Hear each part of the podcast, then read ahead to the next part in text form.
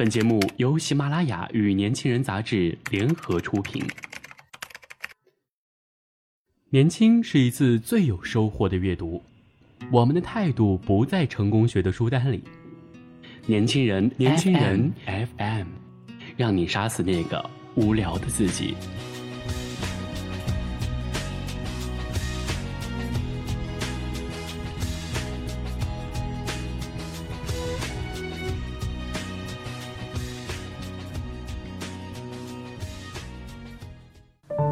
没有一份工作是不麻烦的，不论生活还是工作，人生总是一个麻烦接着一个麻烦而来。然而不幸的是，当你试图躲过一个麻烦时，另一个麻烦正在不远处向你招手呢。所以，与其躲避，不如直面，调整好自己的心态，做出应有的努力。等有一天你会发现，这些曾经让你头疼不已的麻烦，让你终于成为了不二代替的那个你。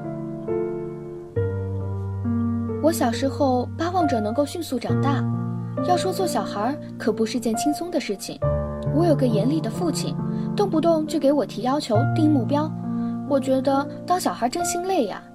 于是，在我心目中，还是以后当大人上班了好。我有时候放学会去我父亲的办公室玩一小会儿，我发现他们上班就是一张报纸、一杯茶，好像很悠哉悠哉的样子。那个时候，父亲是做信访工作的。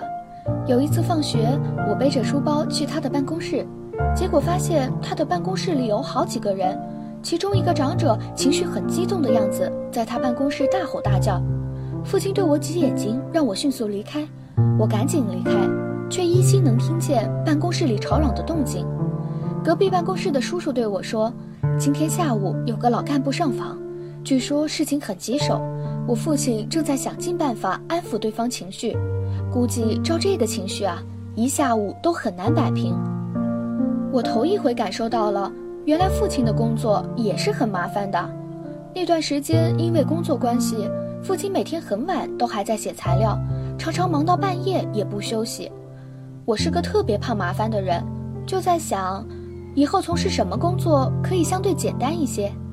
于是母亲告诉我，那就学会计吧。至少以后不用看人脸色，只要把自己手头上的事情做好就可以了。结果我发现自己再次犯了个错误。会计首先要核算精准，光核算这一块就要学一大堆科目和借贷记账法。这个学科的记账、登账、出报表都有一系列的准则要遵守，连装订凭证都要装出三角管。我真心觉得怕麻烦的我算是入错了行当。我的第一份工作是厂里的小会计，那个时候每天都要跑腿，什么去银行拿回单啦、开发票啊、报销啊等等。通常是在单位的时候没人找我，可当我一脚踏出办公室的门，各种电话就纷纷找我，说什么他们有单据要报销，请问赵会计你什么时候回来呀？等等。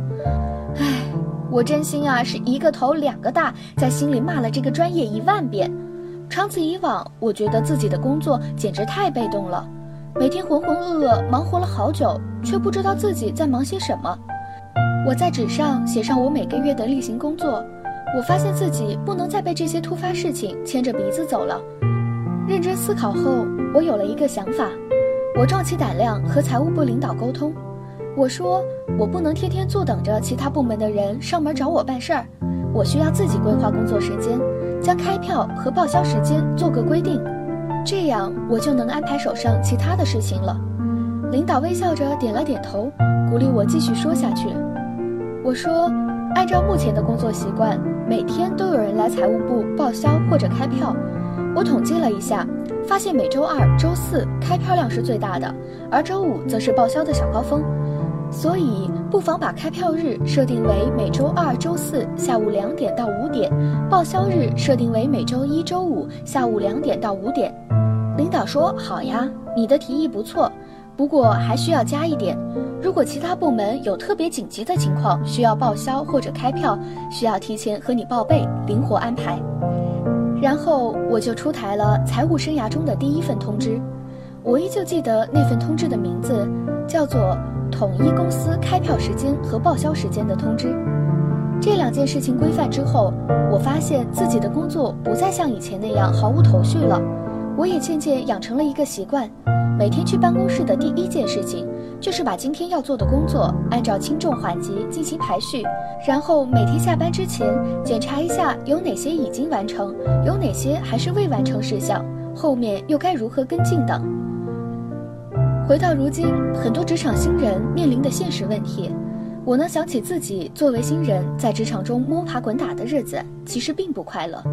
但在这个过程中，我渐渐发现，很多麻烦之所以我们觉得麻烦，可能是因为我们的工作方法不够高效。